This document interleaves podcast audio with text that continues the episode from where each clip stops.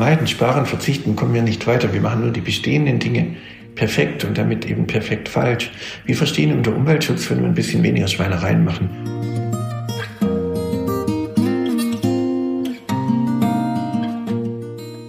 Hallo und herzlich willkommen zu Sinneswandel, dem Podcast für persönliche und gesellschaftliche Transformation. Mein Name ist Marilena Behrens und ich freue mich, dass du heute mit dabei bist. Angesichts der Klimakrise ist das Thema Verzicht ja gerade wieder ganz groß im Kommen. Viele praktizieren mittlerweile oder tasten sich an das Thema Zero Waste ran, versuchen so gut es geht im Alltag nachhaltig zu leben, reduzieren Plastik und versuchen einen möglichst kleinen ökologischen Fußabdruck zu hinterlassen. Das klingt auf den ersten Blick erstmal ganz gut und sinnvoll, aber es gibt jemanden, der sagt, das macht gar nicht so viel Sinn, sondern eigentlich sollte es darum gehen, dass wir einen positiven Fußabdruck hinterlassen, der ein Feuchtgebiet kreiert. Das habe ich so auch noch nicht gehört, finde den Ansatz aber sehr spannend, nämlich es so zu betrachten, dass wir Menschen einen positiven Einfluss auf die Welt, auf die Umwelt haben können und damit eben auch uns in gewisser Weise einen Vertrauensvorschuss zu geben, anstatt uns als Menschen zu verurteilen, in eine Ecke zu drängen und zu sagen, wir seien im Prinzip die, ja, die, die Missetäter hier auf der Welt und eigentlich wäre die Erde besser ohne uns. Und der Mensch, der genau das vertritt, diese Meinung, dass wir uns eigentlich eher ein positives ähm, ein positiveres Bild von uns haben sollten, ist Professor Dr. Michael Braungart. Und den habe ich vor kurzem in meiner ehemaligen Universität, wo ich studiert habe, in Lüneburg an der Leuphana getroffen. Und Professor Dr. Michael Braungart ist nicht nur Professor dort, sondern er ist auch der Mitbegründer des Cradle-to-Cradle-Konzepts. Das hat er gemeinsam mit dem amerikanischen Architekten und Designer William McDonough zusammen gegründet. Und da geht es eben genau darum, dass Produkte wieder in den Kreislauf zurückgeführt werden und von Anfang an so designt werden, dass sie eben keinen negativen Fußabdruck hinterlassen, sondern sogar einen positiven. Und darüber unter anderem habe ich mich mit äh, Professor, Professor Michael Braungart unterhalten und ja, möchte gar nicht mehr so viel vorwegnehmen. Ich wünsche dir viel Freude bei dem Interview. Vielleicht noch vorweg, ähm, es ist in zwei Teile eingeteilt. Heute hörst du den ersten Teil und am Freitag erscheint dann der Teil 2. Genau, das war's von meiner Seite. Viel Spaß!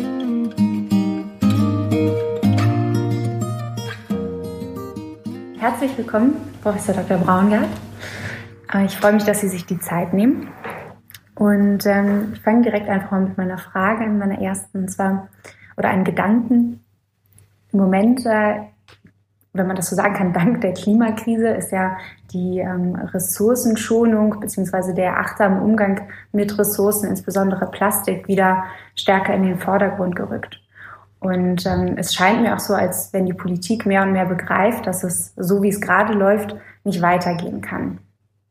Nun sieht man, wenn man in die, in die Medien schaut, immer mehr Unternehmen reduzieren oder versuchen, so etwas wie Plastiktüten und Strohhalme zu reduzieren ich habe letztens gerade erst äh, gesehen oder gelesen, dass ein, ein Kreuzfahrtschiff sich damit gerühmt hat, äh, Plastikstrohhalme jetzt abgeschafft zu haben. Und da wäre meine erste ähm, Frage an Sie als Experte, ist das genug? Reicht es, wenn wir einfach ein bisschen verzichten und äh, versuchen, unseren, vor allem den Plastikkonsum Konsum zu reduzieren? Die Diskussion um Plastik zeigt eigentlich, dass wir doch sehr gerne Alibi-Diskussionen führen. Äh, und man muss sehen, dass das Problem ist gigantisch. Der Donald Trump ist irgendwie der ehrlichere Lügner. Weil weiß man bei Donald Trump, der lügt die Leute an und dann weiß man, wo man daran ist. Man hat den grünen Punkt gemacht bei den Verpackungen. Die Verpackungsmenge hat sich in den 25 Jahren verdreifacht und alle giftigen Kunststoffe und alle giftigen Pigmente sind immer noch auf dem Markt. Also zum Beispiel sind in den Verpackungen 2,4 Prozent PVC drin. Äh, dadurch ist das ganze Recycling von PET völlig nutzlos, weil es immer dieselbe Dichte hat und dadurch ganz schlecht zu trennen ist. Oder man hat die Leute belogen, systematisch, wenn der, der Kunststoff nur im Recyclingzentrum angekommen ist, galt er erst schon als recycelt. und das hat man in die Bilanz aufgenommen. Oder es ist ja illegal, Abfälle zu exportieren. Es gibt eine Basler Konvention darüber, ein Abkommen international, dass man keine Abfälle exportieren kann nach Asien. Also hat man sie einfach nach Wirtschaftsgüter deklariert und dadurch galten sie als recycelt. Es wurde nie mehr als fünf Prozent des Plastikabfalls recycelt. Und so hat man Statistiken geschafft bis zu 70 Prozent Recycling, weil man einfach das Plastik exportiert hat. Oder noch ein anderes Beispiel, man hat äh, der, die Kunststoffe einfach in Bergwerke gegeben. Bis vor drei Jahren war das völlig legal und hat das dann als stofflich verwertet ausgegeben, weil man ja den Stoff verwertet hätte. Das heißt, für die Umwelt ist dabei gar nichts herausgekommen. Und die Plastikdiskussion wird auch wieder äh, alibimäßig geführt, weil äh, das Plastikproblem ist einfach viel größer. Ich meine, ein Auto hat 200 Kilogramm Plastik, das ist gar nicht eine Diskussion. Oder ein Baby braucht etwa 5000 Windeln. Auch das ist in der Diskussion nicht dabei. 20 Prozent des Restmülls in Berlin oder in Hamburg sind Windeln. Also das ist ein Plastikproblem, ein ganz direktes. 5000 Windeln, das ist ein Riesenberg. Äh, und diese Dinge werden nicht diskutiert. Also es findet so eine Alibi-Diskussion statt. Auch die Verwendung von Plastik im Baubereich zum Beispiel äh, wird nicht diskutiert, sondern nur in Verpackungen im Supermarkt. Und dort ist man stolz, wenn man von 24 großen Plastiktüten jetzt auf 20 gekommen ist und gibt das als großen Fortschritt aus. Die Menschen werden beschäftigt. Es entsteht so eine Art Ökologismus, der nicht der Ökologie dient, sondern uns nur beschäftigt hält, so wie der Sozialismus in der DDR auch nie sozial war. Äh, ist, mit diesem Ökologismus tut man so, als ob. Wenn ich den grünen Parteivorsitzenden Habeck treffe ähm, im Berliner Bahnhof, hat er eine recycelte äh, PVC-Tasche aus LKW-Planen äh, dabei äh, und merkt überhaupt nicht, dass er da äh, für die Umwelt gar nichts leistet. Weil vorher war die LKW-Plane draußen, jetzt wird sie als Schultasche für Kinder verwendet. Die Weichmacher machen unfruchtbar und äh, zerstören das Immunsystem.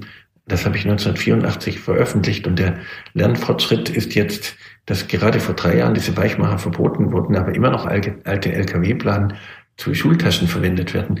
Äh, die Fruchtbarkeit der jungen Männer hat sich in 30 Jahren halbiert. Und da ist eine der Hauptgründe, es sind PVC-Weichmacher. Das heißt, das muss mitdiskutiert werden. Und vor allem, man hat im Plastikbereich die falschen Dinge perfekt gemacht und damit perfekt falsch. Es werden für Autoreifen etwa 470 verschiedene Chemikalien verwendet. Heute braucht man nur halb so viele Autoreifen, weil sie doppelt so lange halten im Verhältnis zu vor 30 Jahren. Und man denkt ja, das sei gut für die Umwelt.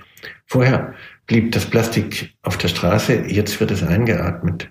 Vorher blieb es dort und hat die Wegeränder kontaminiert. Jetzt gelangt das in die Gewässer und über die Hälfte von allem Mikroplastik in der Elbe ist Reifenabrieb. Man hat die falschen Dinge perfekt gemacht und eben damit perfekt falsch.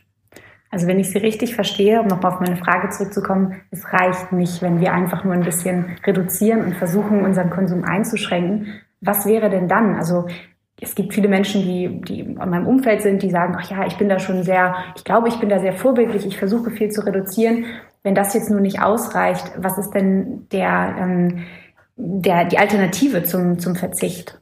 Ja, mit Vermeiden, Sparen, Verzichten kommen wir nicht weiter. Wir machen nur die bestehenden Dinge perfekt und damit eben perfekt falsch.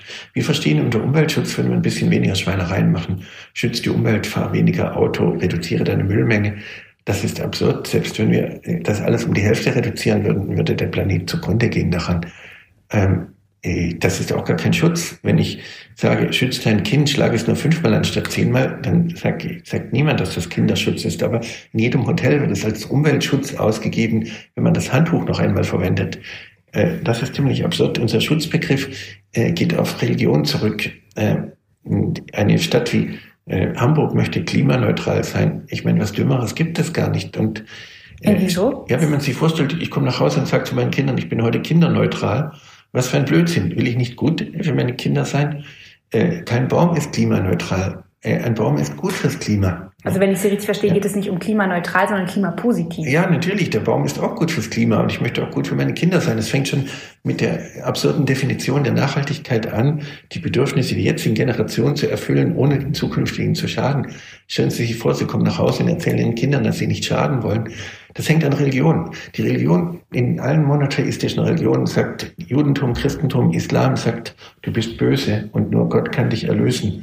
Darum kann ich gar nicht gut sein, ich kann nur weniger schlecht sein. Mhm. Und für weniger schlecht sind wir aber zu viele Menschen auf der Welt äh, davon. Also das heißt, äh, nicht sparen, verzichten, vermeiden, reduzieren, sondern eher eine Kultur der Großzügigkeit. Ein Kirschbaum im Frühling vermeidet auch nicht, der spart nicht, der verzichtet nicht, aber all seine Materialien sind nützlich für die anderen Lebewesen.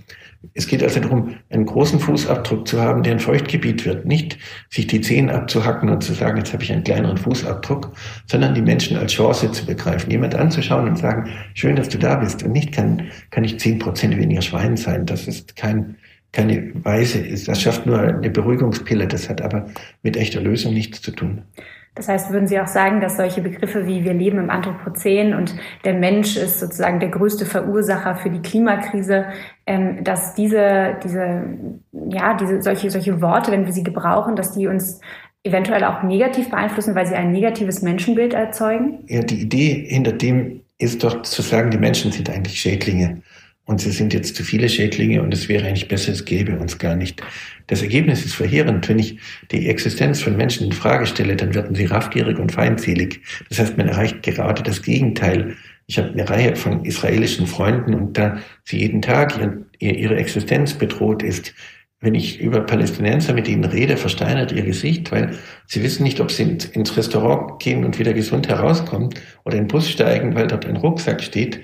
Das heißt, aus Angst äh, aus dem, dass man Menschen zum Problem erklärt, erreicht man, dass sie sich wirklich für ein Problem äh, benehmen. Das ist so, wie wenn ich ein Kind im Kindergarten sage, du bist verhaltensgestört und doof, dann benimmt es sich verhaltensgestört und doof, weil es gar nicht anders kann. Ja. Wenn Menschen gemocht sind, dann sind sie immer großzügig und freundlich. Selbst die Ärmsten der Armen geben immer ab. Wenn sie aber Angst haben, benehmen Menschen sich immer nachteilig, und zwar zu über 95 Prozent.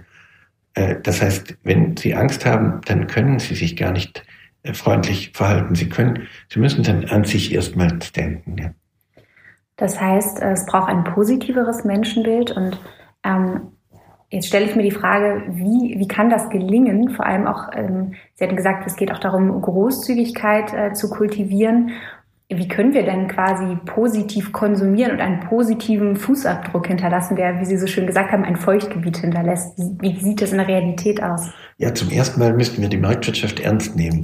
Es kann ja nicht sein, dass jemand ein Fernseher produziert, 4360 Chemikalien habe ich darin nachgewiesen, und, äh, und dann die Allgemeinheit dafür zuständig macht. Ich möchte doch nur Fernsehen gucken. Also warum werde ich zum Eigentümer für Sondermüll, wenn ich nur Wäsche waschen möchte oder wenn ich doch nur andere Dienstleistungen brauche? Ich brauche kein Möbelstück, ich brauche gesundes Sitzen.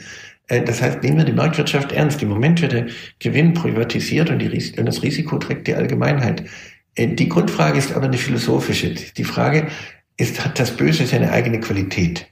Äh, so wie die Religionen sagen, das gibt die Erbsünde, du bist schuldig, sündig und kommst sündig auf die Welt und nur Gott kann dich erlösen, dann muss ich natürlich die Menschen kontrollieren, möglichst wenig schlecht zu sein.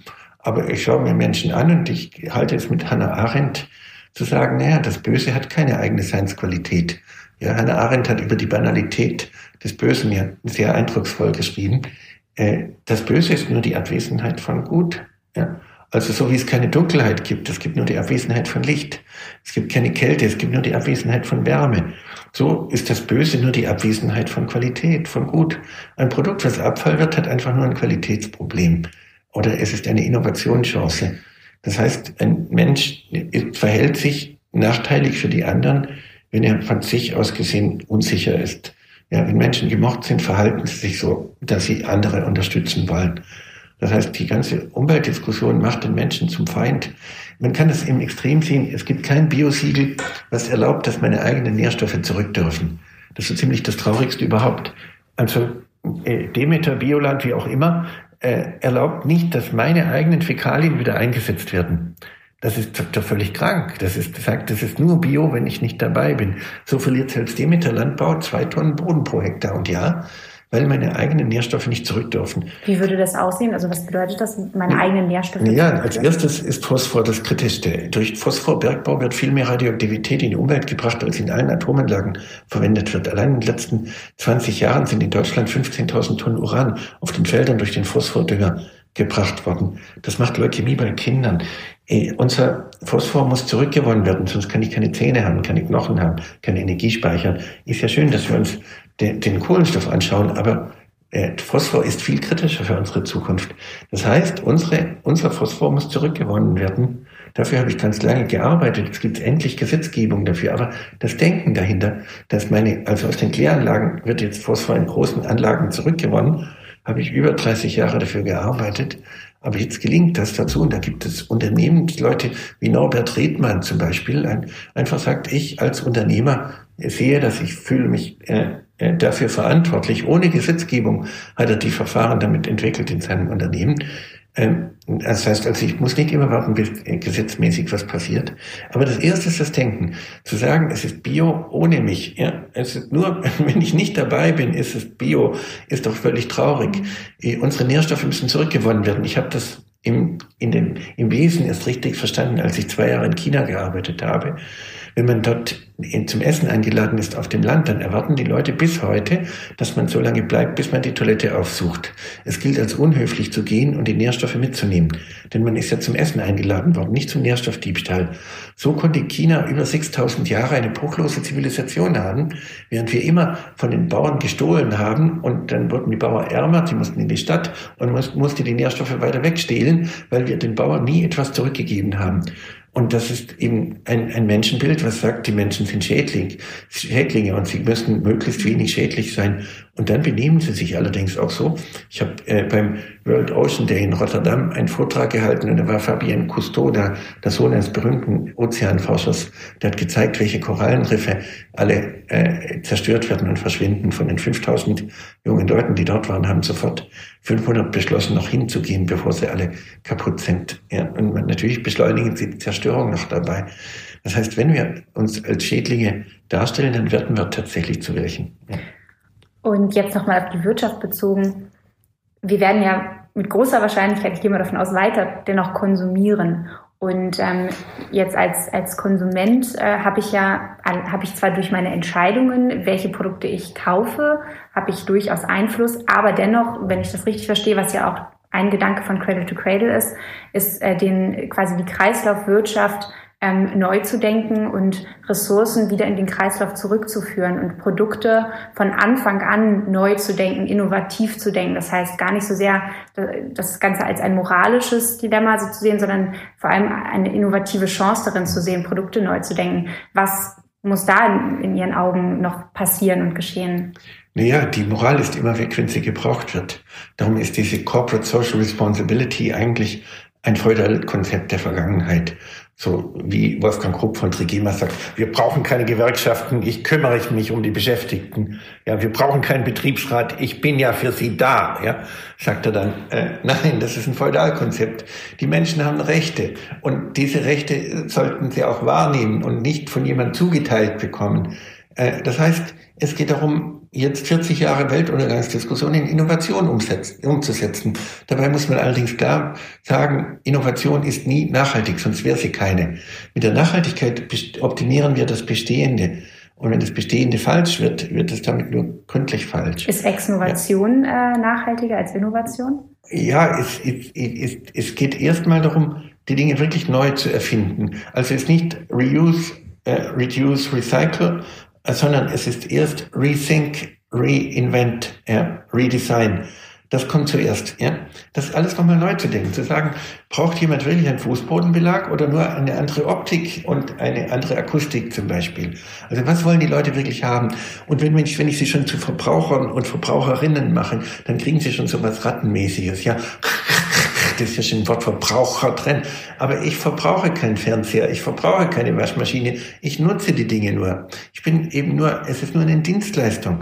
Was ich verbrauche, sind Waschmittel, Schuhsohlen, Bremsbeläge, Autoreifen, all das, was verschleißt durch die Anwendung, das wird verbraucht.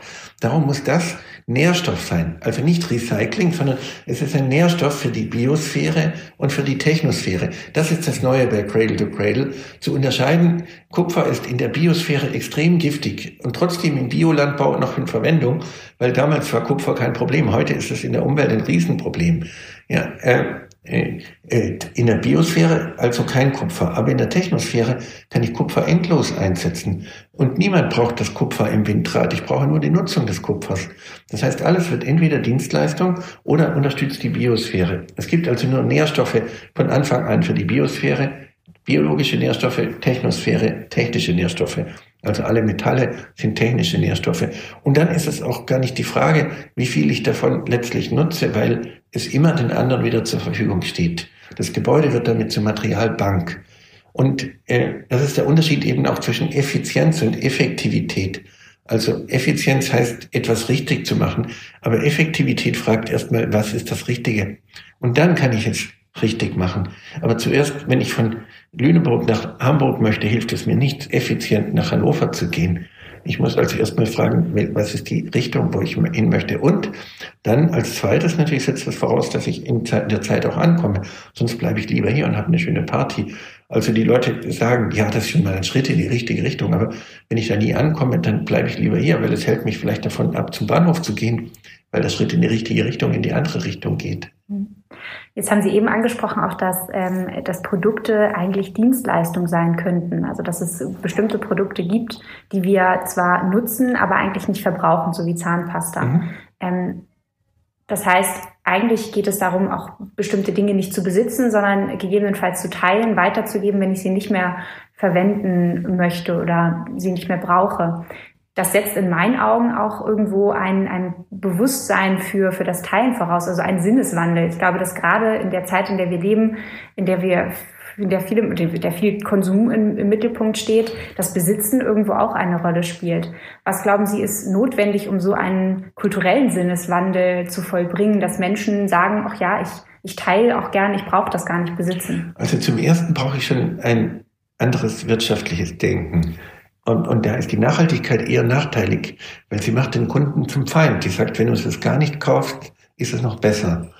Die Industrie, das Gewerbe muss sich darauf verständigen, wo sie sein möchten. Und dann ist das Kaufen sogar etwas Gutes. Je mehr du kaufst, desto schneller kommt das Unternehmen voran.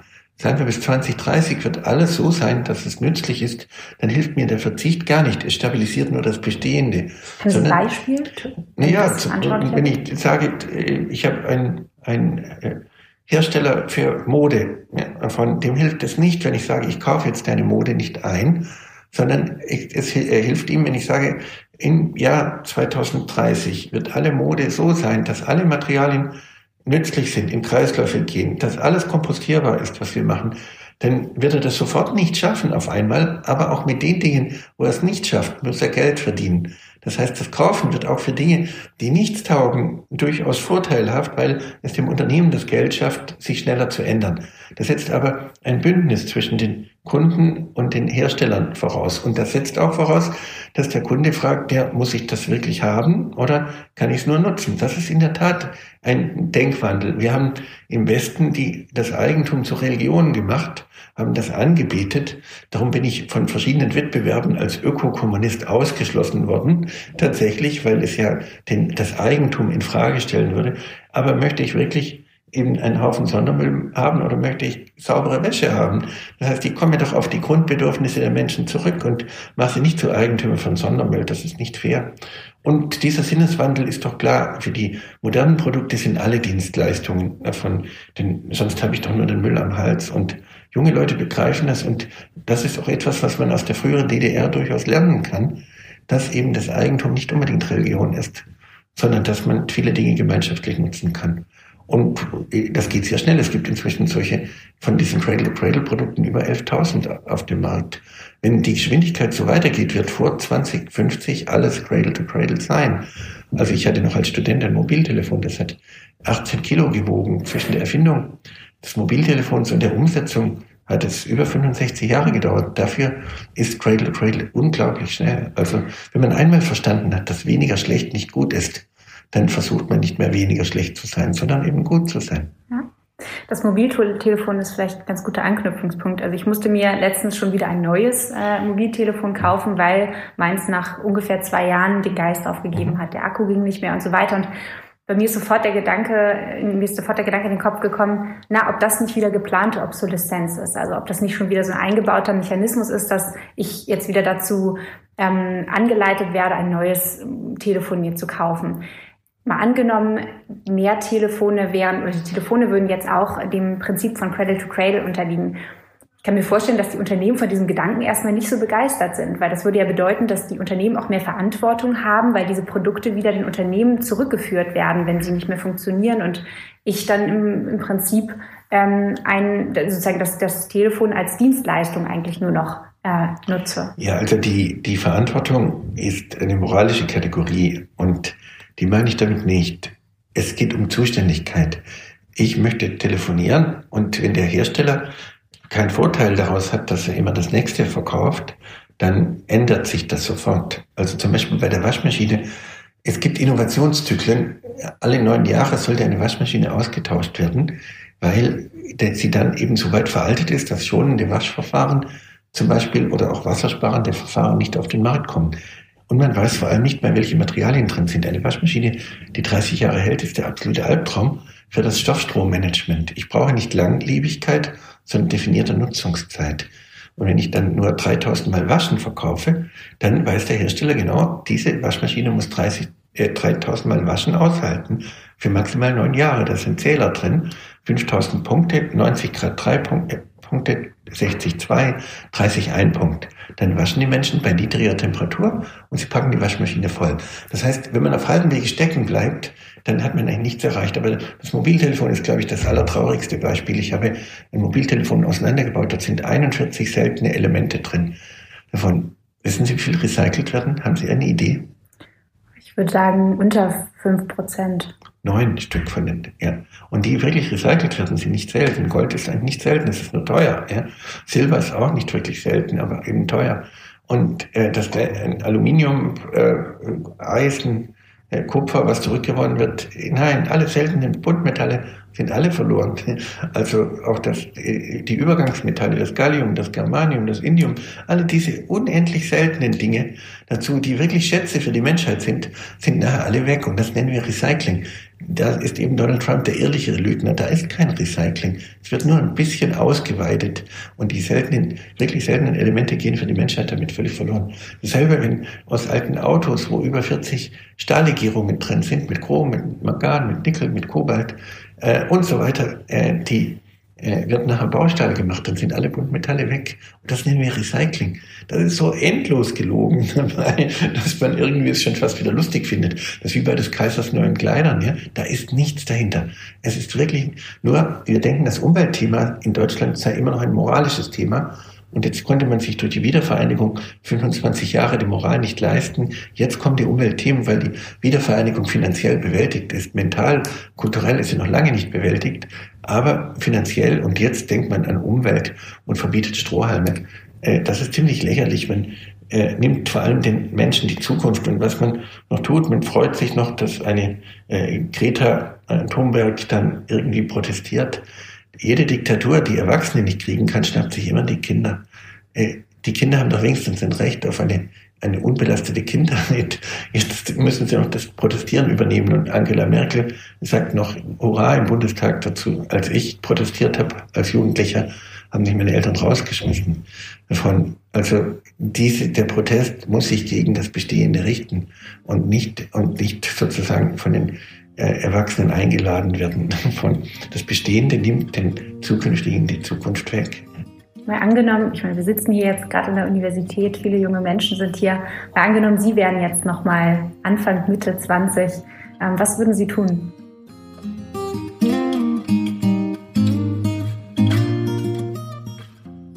Ich weiß, Cliffhanger sind unglaublich fies, aber ich habe ja schon anfangs angekündigt, dass es diese Folge in zwei Teilen geben wird.